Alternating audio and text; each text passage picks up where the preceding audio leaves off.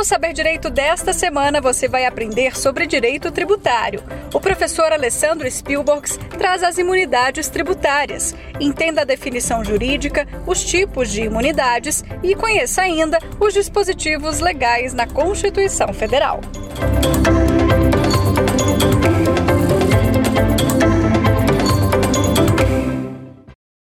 Olha aí, começando mais um programa do Saber Direito, oferecido pela TV Justiça. Meu nome é Alessandro Spielborgs e essa aula aqui é a última para a gente encerrar uma jornada sobre imunidades tributárias. Que satisfação enorme estar aqui com você. Para mim, você não tem ideia do tamanho do privilégio e a satisfação de nós nos encontrarmos mais uma vez fechando aqui um dos temas mais interessantes do direito tributário. Mas já quero deixar bem claro que no dia de hoje a gente não vai falar sobre quaisquer imunidades, não. Separei duas imunidades para a gente encerrar com chave de ouro todos esses nossos encontros, essa nossa semana de imunidades tributárias. Quer saber sobre quais imunidades eu vou falar? Então pode marcar aí as imunidades culturais. Pois é, talvez você esteja se perguntando, mas como assim imunidades culturais, professor? Diga aí para mim. Imunidades culturais são aquelas que muito provavelmente você já ouviu falar com outra denominação: imunidade de imprensa e imunidade musical. A imunidade de imprensa, já consagrada no texto da Constituição há muitos anos, desde do, dia 5 de outubro de 1988, data da nossa Constituição Federal. Já a imunidade musical, bem mais recente, eu diria, de todas as imunidades, é a mais jovem que nós temos. Só está começando esse programa aqui para a gente conhecer tudo e mais um pouco de cada uma dessas imunidades inseridas lá no artigo 150, inciso 6 da Constituição, ou seja, duas das modalidades das imunidades genéricas para você encerrar sabendo tudo sobre as imunidades. Vamos fazer um combinado? Vamos primeiro trabalhar com a imunidade de imprensa e depois eu trabalho com a imunidade musical. Pode ser? Excelente. Se temos um trato, então vamos falar primeiro da imunidade de imprensa. Uma imunidade conferida no artigo 150, inciso 6, a linha D da Constituição. E é interessante você observar que essa imunidade de imprensa, ela tem uma qualidade que eu diria destoa das outras imunidades inseridas nas alíneas C, B e A, que muito provavelmente você teve a oportunidade de ver comigo também. Mas eu vou te ajudar a relembrar esse assunto.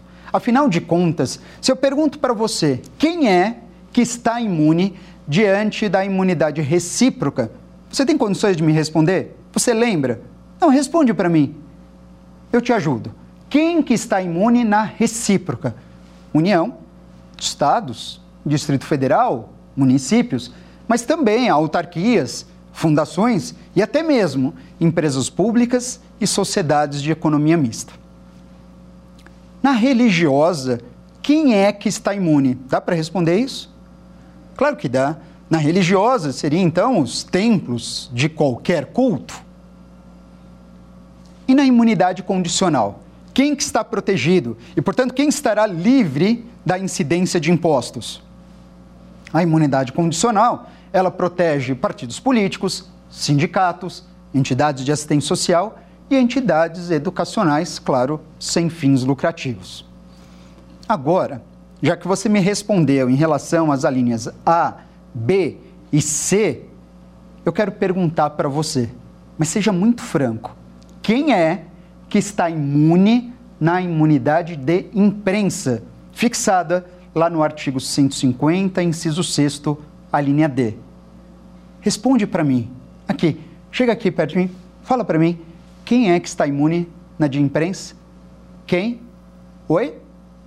Peraí, você disse o quê? Livro, jornal, periódico, papel destinado à impressão? Pera, você não entendeu a minha pergunta. Eu perguntei quem é que está imune de imprensa. Você insiste em responder livro, jornal, periódico e o papel? Não, não. Você não mais uma vez, você não entendeu a minha pergunta. Eu perguntei quem é que está imune. Não perguntei o que é que está imune. Não dá para você responder para mim quem está imune na imunidade de imprensa. Mas por que não, professor? Ora, porque livro não é quem, jornal não é quem. Você está me respondendo o que está imune. Calma, peraí. Eu vou revelar aqui, na verdade, qual que é o meu raciocínio. Acontece que as três primeiras imunidades da linha A, recíproca, lá na linha B, religiosa, da linha C, condicional, são imunidades através das quais você consegue me responder quem está imune e, por isso mesmo, reconhecidamente chamadas de imunidades subjetivas. É diferente do que está previsto no 156D, que é a imunidade de imprensa, onde não dá para responder quem está imune.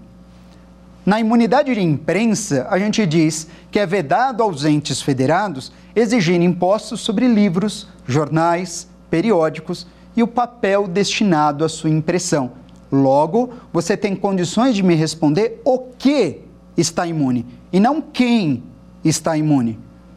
Dessa forma, é possível afirmar que a imunidade de imprensa é uma imunidade subjetiva ou objetiva? Boa! É isso! Ela é objetiva. A imunidade de imprensa é objetiva, ela identifica o que é que está imune e não quem está imune. Diante disso, é possível então, por consequência, você reconhecer que a editora que vive da venda de livros ou a gráfica que vive da comercialização de jornais, de periódicos, elas não têm imunidade. Professor, como não? Mas uma editora que vive da venda de livros, os livros não estão imunes? Pois é, você tem razão. O livro goza de imunidade, não a editora. A gráfica não tem imunidade, mas os periódicos e eventualmente o jornal que ela vem a produzir tem sim essa proteção. É possível afirmar, e é assim que você deve fazer numa prova, que uma editora e uma gráfica, elas estarão naturalmente sujeitas ao pagamento do imposto de renda sobre os rendimentos auferidos em razão da venda desses produtos ou do IPTU sobre o armazém que elas têm para guardar o material que vai ser comercializado. Elas estão sujeitas ao pagamento desses impostos, porque a imunidade de imprensa, ela não confere proteção à pessoa. Não são, não é uma imunidade, melhor dizendo, subjetiva. É uma imunidade objetiva. Percebe? Está bem claro para você mesmo? Ótimo. Então, esse é o começo do raciocínio quando a gente trabalha com essa imunidade, repito, estabelecida no artigo 150, inciso 6, a linha D da Constituição Federal, a minha, a sua, nossa imunidade de imprensa. E fica claro que essa imunidade de imprensa é uma imunidade cultural porque o viés dessa imunidade não é simplesmente desonerar esse tipo de produto. Isso não é o objetivo. O objetivo é assegurar justamente a difusão da cultura. E não tem outra forma de assegurar a difusão da cultura, incentivando, portanto, essa, uh, essa cultura em geral, senão afastar a incidência de impostos. Acima de tudo, impedir a cobrança de impostos sobre livros, jornais, periódicos ou papel destinado à impressão desses mesmos produtos. É claro que a história não para por aqui, muito pelo contrário. Tem muito mais para a gente trabalhar a respeito. Vamos lá, vamos pensar aqui. Livros. A Constituição Federal assegura a imunidade a livros. Quais livros? Eu diria para você, quaisquer livros. Quaisquer mesmos. Você vai pensar em que tipo de livro? Livros, livros de romance, livros de ficção, livros de direito, quaisquer livros. Pergunta aqui para você. O vademecum, o vademecum goza de imunidade ou não? Professor, você falou quaisquer livros. O vademecum é um livro, naturalmente deve gozar de imunidade. Sim, você tem toda a razão. O vademecum goza de imunidade. Mesmo assim, qual é o preço do vademecum? É. Então, você imagina, se não fosse a imunidade, qual seria o valor do Vademecum hoje em dia? Você ia ter que financiar o Vademecum, muito provavelmente. Pode ir agradecendo a imunidade tributária conferida pela Constituição, com toda certeza. Correto? Agora, mais do que isso, então se serve a qualquer livro, vamos avançar aqui o raciocínio. Livros e depois jornais. Quais jornais? Que jornal a gente está falando? Eu sei que pode lhe parecer um pouco estranho nos dias de hoje imaginar jornal, mas também essa imunidade se refere a todos e quaisquer jornais. Jornais de grande circulação, como Folha de São Paulo, Estado de São Paulo, Correio Brasiliense, enfim, tem Zero Hora no Rio Grande do Sul, né, tem Gazeta de Pernambuco, tem muitos jornais. Hoje, como eu disse, talvez não seja muito razoável, não seja tão comum a gente ver a comercialização de jornal naturalmente. Afinal de contas, essa imunidade ela é um retrato daquele, daquele cenário que existia em 1988. Aí sim você entende a força dos jornais e por que da guarida dessa imunidade. Agora, o interessante é que isso não serve apenas a jornais de grande circulação também. Sabe aquele jornalzinho de bairro que tem aí na sociedade, que tem aí no bairro onde você mora? Esse jornal também tem imunidade porque afinal de contas fala jornal, de modo que protege também qualquer jornal. Aliás, por curiosidade, sabe num domingo, num domingo que você esteja fazendo um passeio de carro e sempre tem um lançamento imobiliário, especialmente nesse dia da semana?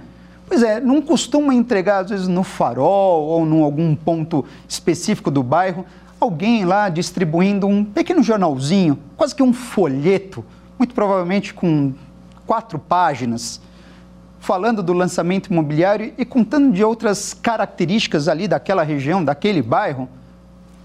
Sabe disso, né? Você já deve ter recebido um jornalzinho como esse. Às vezes a gente recebe, beleza, nem lê, joga fora. Às vezes a gente lê e fala, olha que curioso. Por que eu estou dizendo disso? Porque isso é feito de forma como um jornal. E por que é feito como um jornal? Porque isso não é uma mera propaganda. Você pode perceber que tem um lançamento imobiliário inserido nesse panfleto. Não chega a ser um panfleto tão simplório assim, mas é um mini jornal. Tem o um lançamento imobiliário ali, mas pode ver que ele não é a principal característica desse jornalzinho. Por que, que faz em forma de jornal? Justamente para se valer da qualidade da imunidade de imprensa, porque acaba sendo caracterizado como jornal. E uma vez caracterizado como jornal, tem ou não tem imunidade? Viu? Que interessante, como faz parte do nosso dia a dia mesmo.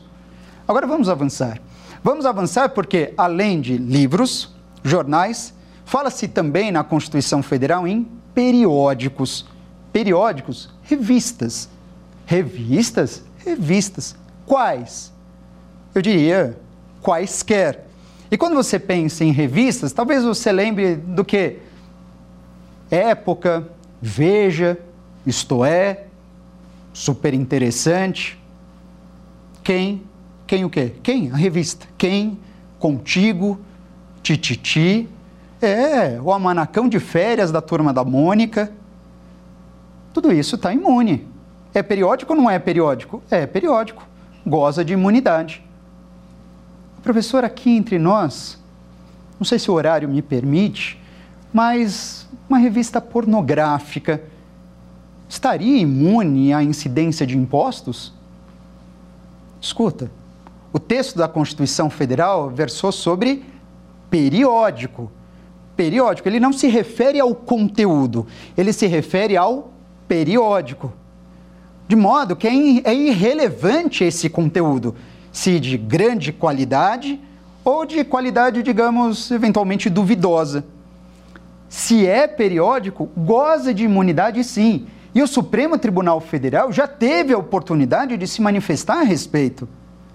É verdade. Mas quando ele se manifestou a respeito, vou te dar um outro exemplo sobre álbum de figurinhas. Mesmo.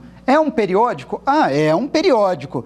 Mas, professor, álbum de figurinhas, figurinhas da Copa, por exemplo, a cada quatro anos, como de costume, mas tem periodicidade, só que uma periodicidade de quatro anos.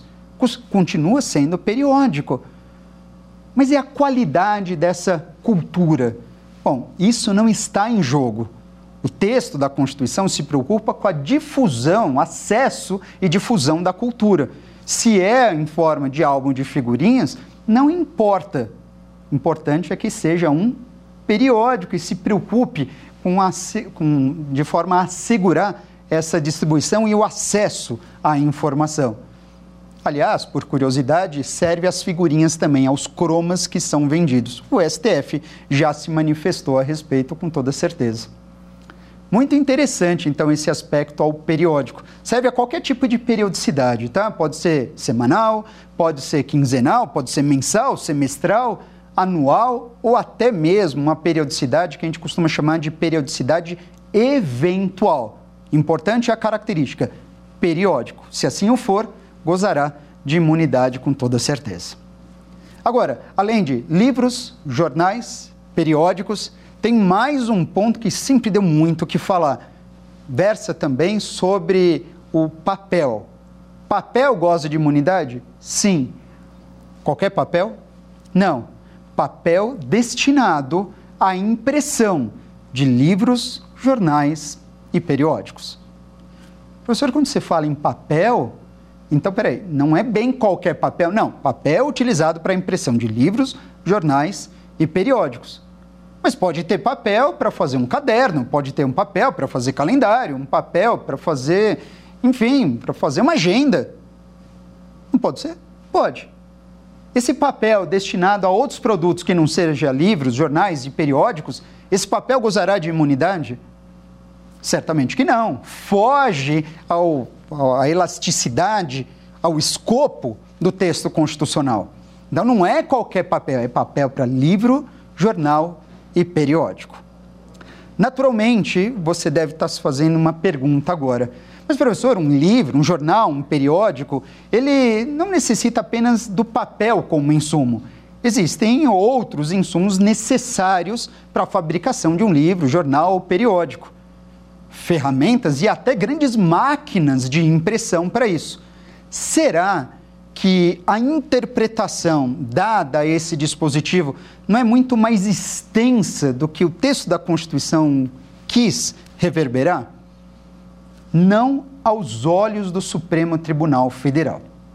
Para o STF, embora eventualmente ao longo da história dessas decisões você já tenha verificado um ou outro acórdão versando sobre outros insumos que não sejam semelhantes ao papel, segundo a jurisprudência que prevalece, a imunidade é só para o papel.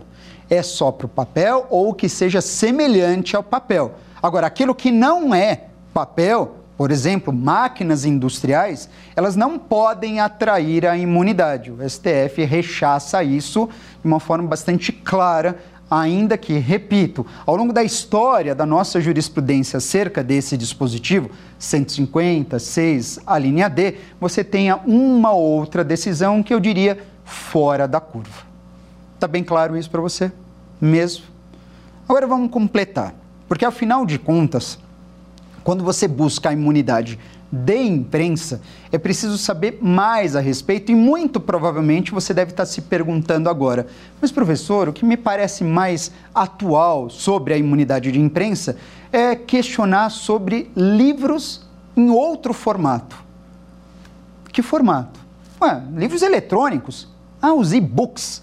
É, os e-books. Livros eletrônicos, jornais eletrônicos, periódicos, revistas eletrônicas gozam ou não gozam de imunidade? Numa resposta muito rápida, e cuidado com as respostas muito rápidas, você diria o seguinte: ah, professor, eu abri o texto da Constituição e aqui não fala em livros eletrônicos. Ora, pudera que não fala em livros eletrônicos, afinal de contas, esse dispositivo marca uma fotografia daquele cenário de 1988 em 1988, o que você tinha de mais avançado eram livros eletrônicos, no máximo livros em, em fitas cassete, não é mesmo? Bom, naturalmente o texto da Constituição não fala nada sobre livros eletrônicos. Mas a jurisprudência precisa acompanhar isso. Eu diria, até ouso dizer, que a jurisprudência tardou um pouquinho fazer referência a isso. Mas hoje a gente tem decisão certa do STF sobre livros eletrônicos. E a decisão é aquela que assegura a imunidade sobre e-books, sobre livros eletrônicos, com toda certeza. Mesmo? Claro, faz sentido. Afinal de contas, qual é o objetivo da imunidade de imprensa? Não é assegurar a difusão da cultura? É. Logo, o livro eletrônico, ele traz o mesmo conteúdo de um livro tradicional. Tudo bem que aqui entre nós, nada se compara àquele prazer que você tem de pegar um livro novo, físico, né? Abrir, folhear aquele livro, aquele cheirinho de livro novo. Não é? Você, você entende a minha posição? Mas isso, claro, não pode mudar a questão da imunidade. A imunidade é para proteger a difusão da cultura, proteger o conteúdo e não o formato. A preocupação não está no formato, mas no conteúdo. O conteúdo não é o mesmo? É, mas é em formato de livro eletrônico. Tudo bem, deve-se assegurar a imunidade, pois o viés é exatamente o mesmo. Professor, faz muito sentido. Mas, professor, pensando nisso, e, o, e eventualmente, se eu adquiro o livro eletrônico, para conseguir acessar e fazer a leitura desse livro eletrônico, eu não preciso de um equipamento eletrônico para abrir o arquivo? Precisa. Esse equipamento eletrônico, estou aqui pensando, professor, esse equipamento eletrônico não faria as vezes do papel do livro físico? Olha, se você está pensando nisso, gostei muito do seu raciocínio. E eu diria, você tem toda a razão. Aquele equipamento eletrônico, através do qual você abre o arquivo do livro eletrônico, ele faz às vezes do papel. E o papel destinado à impressão de livros, goza ou não goza de imunidade? Ora, goza de imunidade. Será que esta imunidade também não alcança o equipamento eletrônico específico para leitura de e-books? Qual é a resposta? Resposta sim. A imunidade vai alcançar não só o livro eletrônico em si, o arquivo, portanto, digital, como também o equipamento eletrônico, mas presta atenção, específico para leitura de e-books. Quero me fazer compreender de uma forma muito clara. Equipamento eletrônico específico para isso são aqueles tablets voltados para livros eletrônicos. E você sabe muito bem que existem esses tablets. Existem vários equipamentos para tanto, específicos para isso, esses tablets, os chamados e-readers. Talvez você conheça alguma, existem várias marcas, uma, daquelas, uma das marcas mais famosas, o Kindle, possivelmente você já ouviu falar. Mas independentemente da marca, nós estamos falando de e-readers e readers esses que podem ter outras funcionalidades, como por exemplo um dicionário de sinônimos e antônimos, um, enfim, alguma ferramenta que sirva para marcar a página onde você está, para fazer anotações extras e para acessar a internet. Essas funcionalidades extras, elas não invalidam a imunidade que é conferida a esses e-readers. Mas, por outro lado, isso também não significa dizer que você pode estender esta imunidade reconhecida pelo Supremo Tribunal Federal para todo e qualquer outro equipamento eletrônico capaz de acessar e abrir esse arquivo. Quero explicar isso para você de forma bastante clara. Será que esta imunidade que foi conferida, estendida, portanto, aos livros eletrônicos, alcançando inclusive os e-readers, é capaz de afastar a incidência de impostos sobre smartphones, sobre tablets em geral, ou quiçá sobre notebooks. STF se posicionou e em nenhum momento ele quis fazer referência a todos e quaisquer equipamentos eletrônicos. Tome muito cuidado com essa situação, porque a imunidade assegurada ao livro eletrônico serve a ele, como arquivo eletrônico, serve ao e-reader específico para a leitura do livro eletrônico, mas não alcança todo e qualquer outro equipamento eletrônico que não tenha por objetivo a leitura do livro eletrônico, embora possa oferecer acesso a ele. Muita cautela nesse sentido. Isso é pura jurisprudência e isso está consagrado no âmbito do Supremo Tribunal Federal. Perfeito? Agora, Além de tudo isso, além de todas essas condições, tem um outro apontamento que eu faço questão de fazer em relação à, à imunidade de imprensa. Qual é esse apontamento? Imagine você o seguinte: suponha que você esteja diante de um serviço, um serviço de entrega em domicílio onde esta empresa, prestadora de serviço, entrega em domicílio, ela é especializada em entregar justamente jornais e revistas. Uma empresa prestadora de serviço que faz essa entrega em domicílio todo final de semana para você, jornal e revista.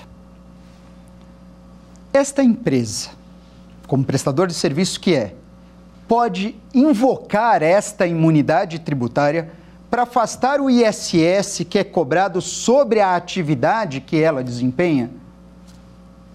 Qual que você acha que é a resposta correta? Bom, a imunidade é uma imunidade objetiva ou subjetiva? Objetiva, conforme você já acompanhou no meu desenvolvimento aqui esta imunidade não pode ser invocada, porque afinal de contas ela atinge os livros, os jornais, o periódico e o papel e não as empresas que se valem deles. Se não, se assim o fosse, alcançaria eventualmente uma editora ou alcançaria a gráfica também. Que fica muito claro para você essas empresas que entregam livros, jornais ou periódicos em domicílio, ainda que sejam especializadas nesse tipo de entrega, não entregam qualquer outro tipo de mercadoria, ainda assim elas não gozam de imunidade, permanecendo, portanto, como contribuintes do ISS que são.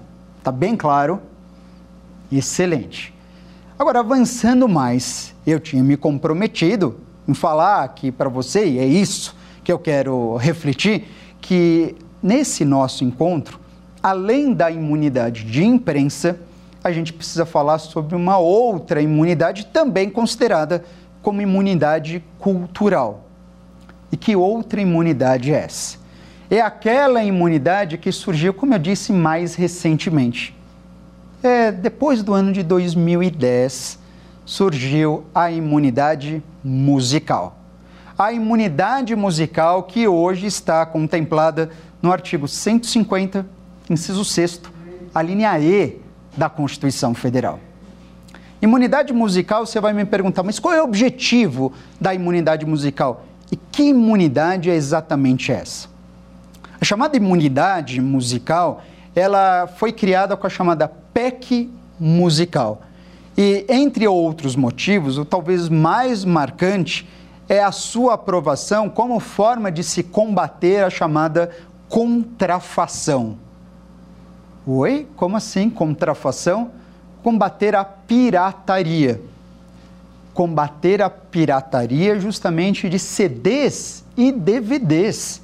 Pois é, a indústria fonográfica ao longo dos anos sentiu demais o impacto de comércio de CDs e DVDs piratas. E ainda não se fala na verdade, nesse momento, na maior número de, de operações envolvendo arquivos digitais.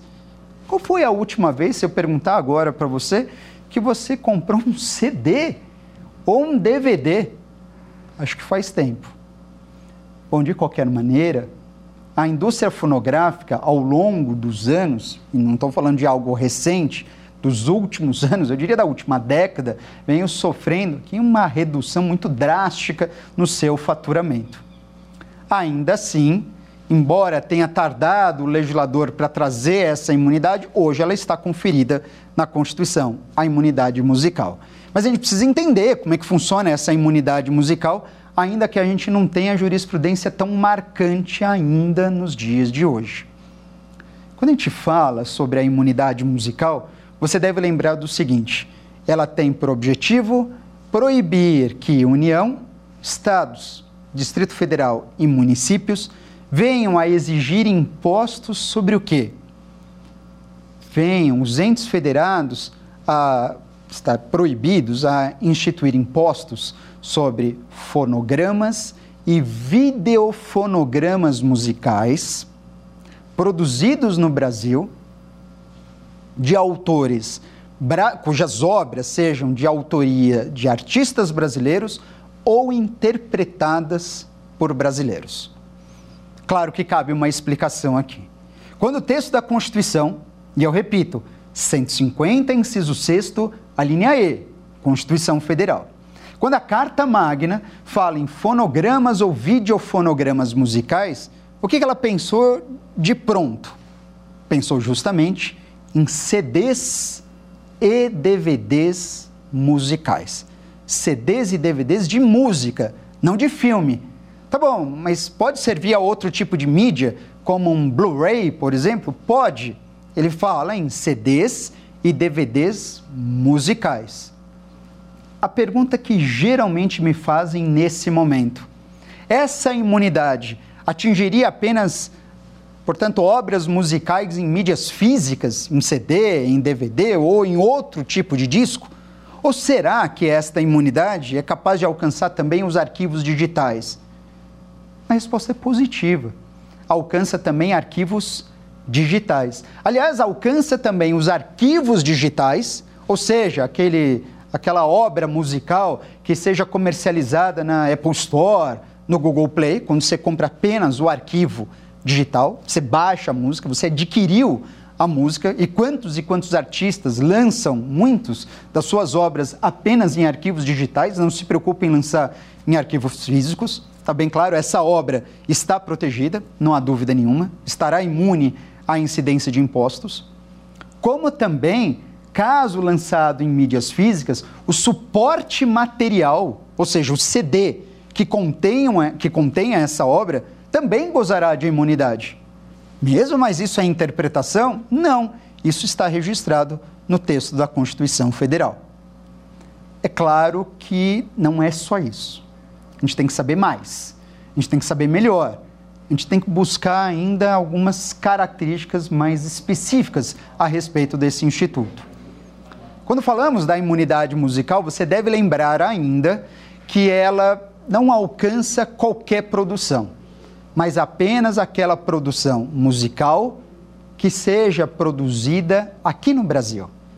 Ah, então existe um requisito territorial limitante, sem dúvida.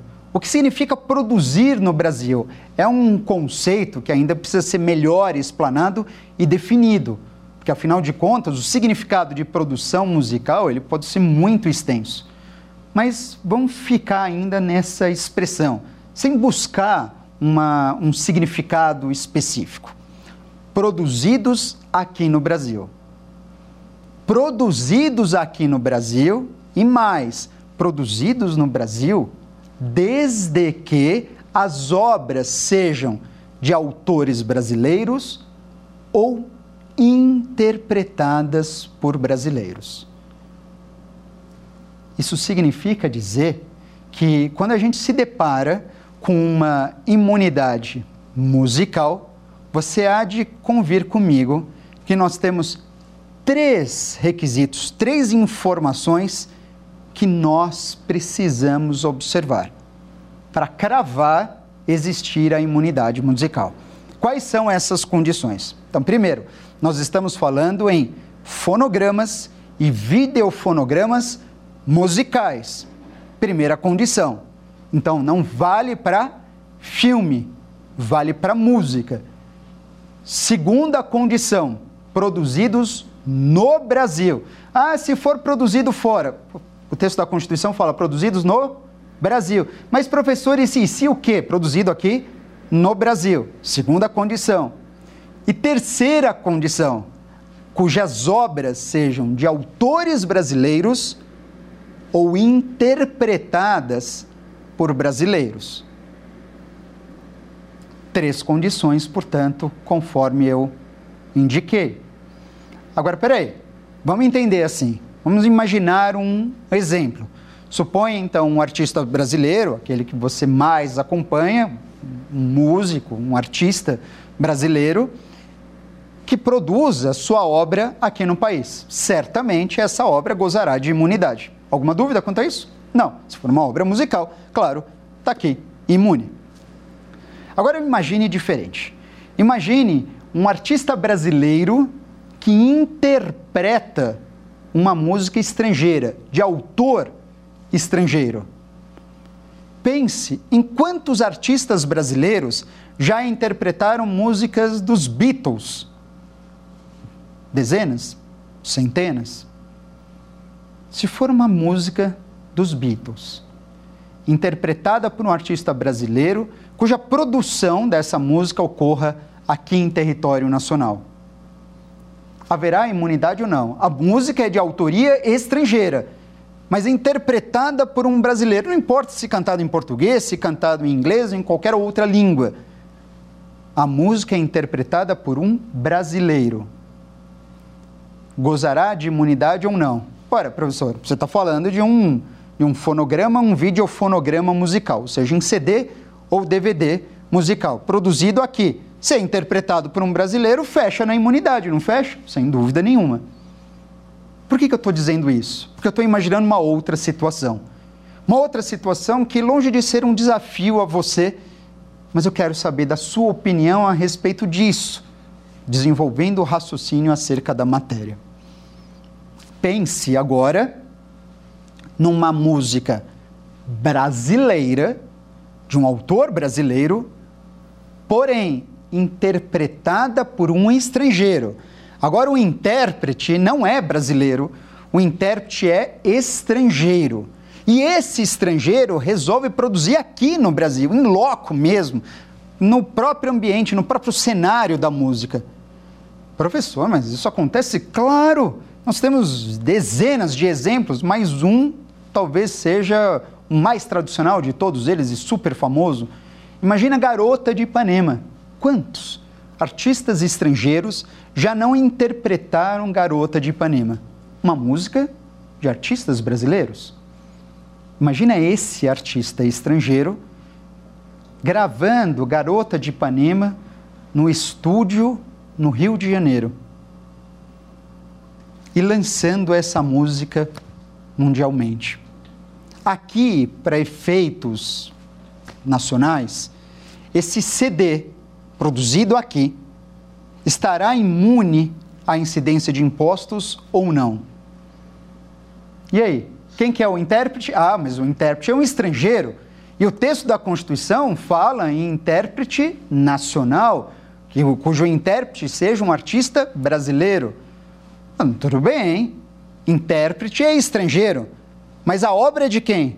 Não é de artista brasileiro? É. E o que o texto do artigo 150, inciso 6, a linha E, assevera para gente? Que essa imunidade de fonograma ou videofonograma produzido aqui no Brasil leve em consideração obras interpretadas por brasileiros ou cujos autores sejam brasileiros.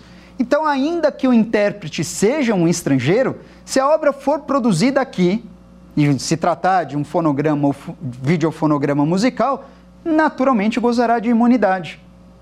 Então tome muito cuidado com isso. Mais uma vez eu reitero, é verdade que a gente precisa de mais jurisprudência para esclarecer outros apontamentos desse dispositivo que ainda merecem, que ainda dão margem a discussões. Mas lembra, o texto ele pode conter expressões indeterminadas, não há dúvida nenhuma. Entretanto, a jurisprudência precisa se preocupar para que essas expressões não sejam indetermináveis, dando, portanto, margem a dezenas de interpretações. Cuidado com isso. Agora vamos lá, porque a imunidade musical não se esgota. Ainda tem mais um apontamento muito importante que eu faço questão de trabalhar com você. No mesmo artigo 150, inciso 6, lá na linha E, na parte final, você vai encontrar uma ressalva à imunidade. Como assim, professor? Uma ressalva à imunidade? Exato, uma ressalva, ou seja, a imunidade, a regra é a imunidade sobre fonogramas ou videofonogramas musicais produzidos aqui no Brasil, cujos autores dessas obras sejam brasileiros ou interpretadas por brasileiros. Essa é a regra. A ressalva é: salvo a etapa de replicação industrial de mídias óticas de leituras a laser. Nossa, mas como assim? Então vamos lá. Ele está tá se referindo a uma etapa da produção musical bastante específica. Uma etapa chamada de etapa de replicação industrial. Uma replicação industrial de mídias óticas de leitura a laser, ou seja, justamente fazendo referência CD, DVD, Blu-ray ou outro qualquer tipo de tecnologia mais avançada e atual que venha a existir. Ok? O que o texto do legislador estabelece é uma preocupação com essa etapa, dizendo essa etapa não tem imunidade. Mas, professor, não está me fazendo muito sentido. Ou será que tem sentido isso? Se eu disser para você que tem sentido. Tem sentido, especialmente se para isso você compreender, pelo menos de uma forma bastante básica e inicial, como que se dá a produção musical. Eu, naturalmente, também não sou um expert em produção musical, mas de uma forma muito resumida, podemos dizer que o processo de produção musical, ele se resumiria a três grandes etapas. Primeira etapa, a primeira etapa é a etapa de gravação, a primeira grande etapa, onde tem o artista brasileiro ou intérprete brasileiro que reúne, portanto, demais artistas, reúne os músicos, os musicistas, enfim, o, o cara responsável pela técnica, DJ, tudo mais, enfim, reúne uma baita de uma equipe justamente para fazer a gravação da sua obra musical. Essa é a primeira etapa, a etapa de gravação. Feita essa etapa de gravação, chegado, portanto, a uma conclusão, a um CD demo, como a gente diz, ah, encontramos as 10 músicas que nós vamos comercializar. Então, o que, que é feito? Passamos para a segunda etapa. A segunda etapa é levar essa, esse conteúdo justamente para a indústria fonográfica, para que nela, na indústria fonográfica, exista a chamada replicação industrial de mídias óticas em leitura laser. Chega na indústria fonográfica para que ela possa multiplicar em dezenas, centenas e milhares de cópias aquele CD que foi gravado inicialmente. E então, chegamos na última etapa. Qual é a etapa? Bom, uma vez feita toda essa multiplicação em cópias, a etapa da comercialização, seja no atacado, seja no varejo, a última etapa. Veja só, temos então três grandes etapas. Primeira etapa, a etapa de gravação. Segunda etapa, a etapa de replicação industrial.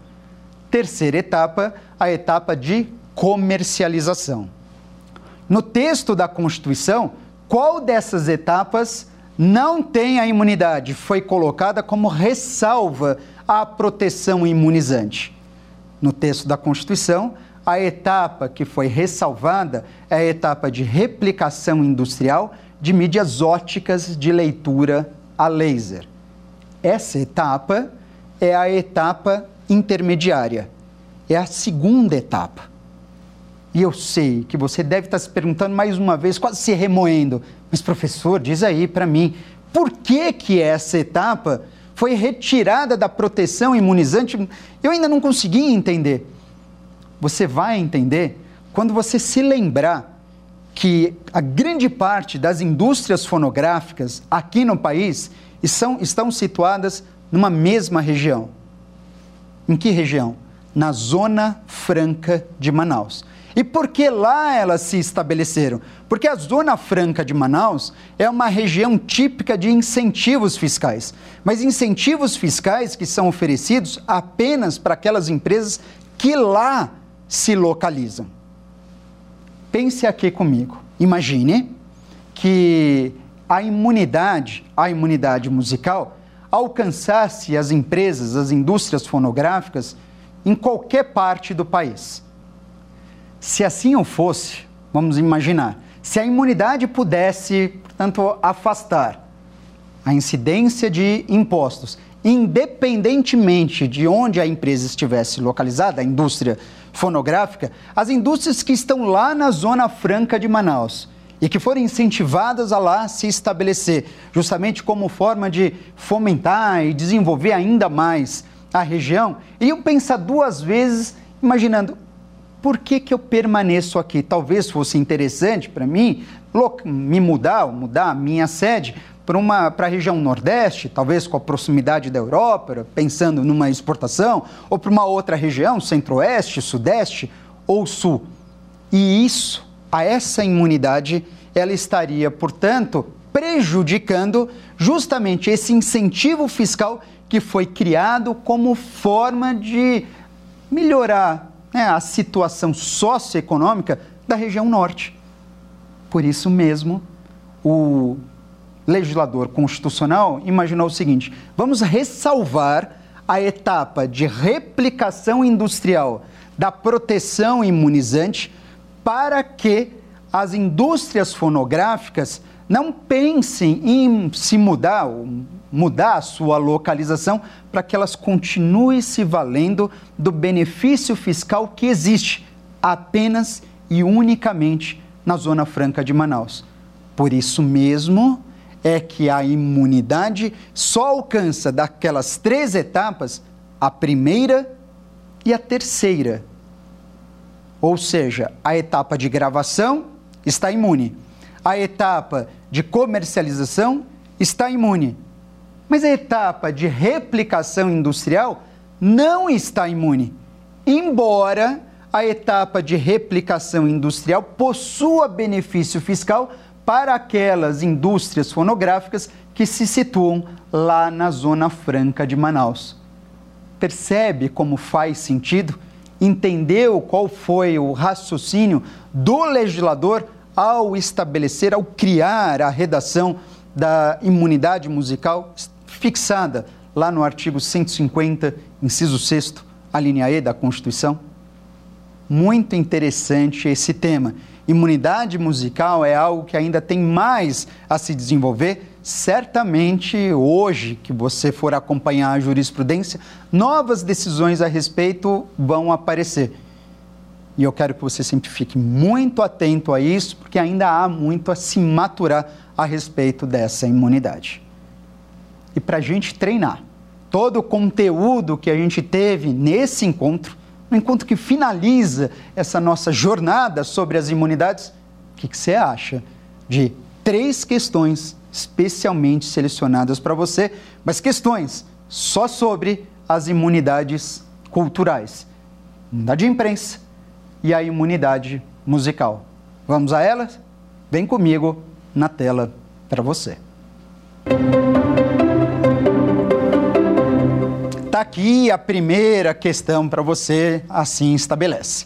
A Constituição Federal impede os entes federados, todos eles, né? União, Estados, Distrito Federal e municípios, de instituir impostos sobre, letra A, patrimônio, renda ou serviços das empresas que se dedicam exclusivamente à produção de livros, jornais ou periódicos. Letra B, livros, jornais, periódicos e o papel destinado à sua impressão, devendo o livro ser impresso e publicado por editora sediada no Brasil e no idioma português. Letra C. Obras musicais ou documentários nacionais que, produzidos no Brasil, promovam a cultura nacional. E letra D. Fonogramas e videofonogramas musicais produzidos no Brasil contendo obras musicais ou litero-musicais de autores brasileiros ou estrangeiros, neste último caso, porém, interpretadas por brasileiros. E tem que tomar cuidado com a redação dessas alternativas. Tem que admitir, tem umas alternativas super capciosas, mas já pensou mais a respeito? Vamos conferir a resposta correta? Vem comigo na tela. Está aqui a resposta correta, olha só. A Constituição Federal impede os entes federados de instituir impostos sobre fonogramas e videofonogramas musicais produzidos no Brasil contendo obras musicais ou litero-musicais de autores brasileiros ou mesmo de autores estrangeiros, mas neste último caso, porém, interpretadas por brasileiros. Lembra que eu disse? Lembra do exemplo que eu utilizei? uma obra nacional interpretada por um estrangeiro. Se essa obra nacional for interpretada por um estrangeiro e a produção acontecer aqui no país, ora, o texto da Constituição imuniza essa possibilidade. Lembra do meu exemplo de garota de Ipanema? Então, não tem erro. Cuidado com isso. Como eu disse, capciosa a questão, porque envolve a palavra estrangeiro. Mas a alternativa correta, sem dúvida nenhuma, é a de letra D. Vamos para mais uma. Está preparado? Está preparada? Vem comigo. Considerando o alcance da imunidade de imprensa, é possível afirmar que, segundo o Supremo Tribunal Federal, letra A, não será cobrado IPTU sobre aqueles imóveis particularmente utilizados para a produção de livros ou periódicos. Letra B. Não impede a tributação do serviço de entrega em domicílio de jornais e revistas. Letra C. Não protege de impostos os suportes materiais desenvolvidos para a leitura de livros eletrônicos, os e-readers. E letra D, não é permitida a exigência do imposto de renda sobre os lucros de uma gráfica resultantes da produção de jornal. Pois é, mais uma questão que trabalha com texto, texto seco da Constituição e também com a jurisprudência a respeito. Qual a alternativa? Vamos conferir, vem comigo. Letra D. Considerando o alcance da imunidade de imprensa, é possível afirmar que, segundo o STF, não impede a tributação do serviço de entrega em domicílio de jornais e revistas. Não é mesmo? Não impede. Eu até utilizei isso como exemplo, conforme eu estava retratando a jurisprudência do STF sobre esse tipo de imunidade ainda que seja um serviço de entrega em domicílio especializado em livros, jornais ou periódicos, a imunidade é uma imunidade objetiva e não subjetiva. Não vai afastar a incidência do ISS sobre as empresas especializadas nesse tipo de serviço. Perfeito? Ótimo, excelente. Se tem mais uma questão, tem para você. Vem comigo na tela. Está aqui, anote a alternativa correta, cerca, cerca da imunidade musical. Letra A. Uma obra musical brasileira, interpretada por estrangeiro, poderá estar imune aos impostos nacional, nacionais desde que sua produção ocorra no Brasil. Letra B. Os fonogramas musicais produzidos no Brasil, contendo obras musicais ou literomusicais de autores brasileiros, são imunes às contribuições de intervenção econômica e aos impostos em geral, mas não às contribuições para a Seguridade Social, como as contribuições previdenciárias. Letra C. Todas as etapas da produção musical estarão imunes a impostos, desde a gravação, passando pela replicação industrial e até a comercialização. Letra D passou a ser abrangida pela imunidade musical os incentivos fiscais concedidos às indústrias fonográficas estabelecidas na Zona Franca de Manaus. Ah, uma alternativa pior do que a outra, hein? Tô vendo. Nossa, mas coração peludo dessas alternativas tentando te enganar, isso não se faz. Cruel isso. Vamos conferir? Vem comigo a alternativa correta. A alternativa correta, uma obra musical brasileira interpretada por um estrangeiro pode estar imune a impostos nacionais desde que sua produção ocorra no Brasil, não há dúvida nenhuma. É claro que a redação do artigo 150, inciso 6 a linha E, ela é diferente, mas ela quer significar exatamente a afirmação feita por essa alternativa. As demais, você percebe a falha, na verdade, o, o, abuso do que elas trabalham. Por exemplo, a letra B, falando de imunidade a contribuições de intervenção do domínio econômico. Não existe isso para os fonogramas musicais. A letra C, dizendo que todas as etapas de produção musical estão imunes, e não é verdade. Você sabe que existe uma ressalva, justamente a de replicação industrial. E na letra D, dizendo, passou a ser abrangida, considerada como imunidade os incentivos fiscais concedidos às indústrias fonográficas localizadas na Zona Franca de Manaus. Isso não é verdade, não passou a ser considerado como imunidade. Não, o que está, as empresas, as indústrias fonográficas lá localizadas na Zona Franca de Manaus continuam se valendo de incentivos fiscais. E esse incentivo fiscal não passou a ser denominado como imunidade em hipótese absolutamente nenhuma. Dessa maneira, portanto, minha cara, meu caro, eu encerro aqui com muita satisfação essa nossa jornada sobre as imunidades que começou falando sobre definição, características, comparação com outros institutos, classificações sobre as imunidades e fomos além. Nós trabalhamos, inclusive, com cada uma das imunidades genéricas. Da minha parte, uma satisfação enorme. Espero que você tenha aproveitado essas lições sobre as imunidades tributárias e você se dê muito bem nas provas que você venha a realizar.